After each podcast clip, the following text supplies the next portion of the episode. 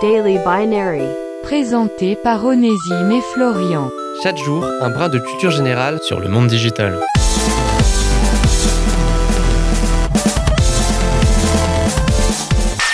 Si vous devez certainement plus ou moins comprendre à qui on fait référence lorsque l'on fait mention du nom d'Edward Snowden, il est bien moins sûr que vous sachiez ce qui a rendu cette personne si célèbre.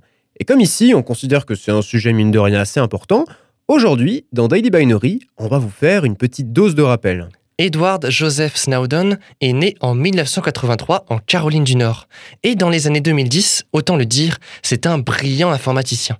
Tellement brillant qu'il bosse à la NSA, la National Security Agency. Et ouais, ça rigole pas. Sauf que cette brillante carrière va subitement s'arrêter par une belle nuit d'été en juin 2013. Le jour où furent rendues publiques par des médias une tonne d'informations classées top secrètes de la NSA.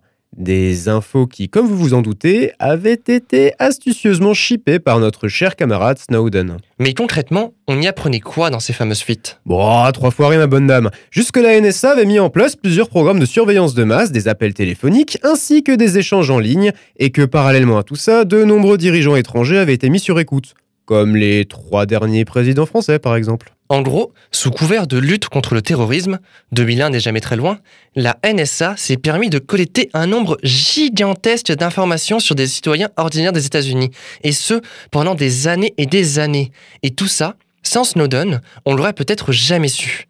Heureusement qu'aujourd'hui on fait vraiment très attention aux informations personnelles qu'on divulgue sur le net. Enfin, je crois. C'était Daily Binary. Rendez-vous demain pour une nouvelle dose de culture générale. Sur le monde digital.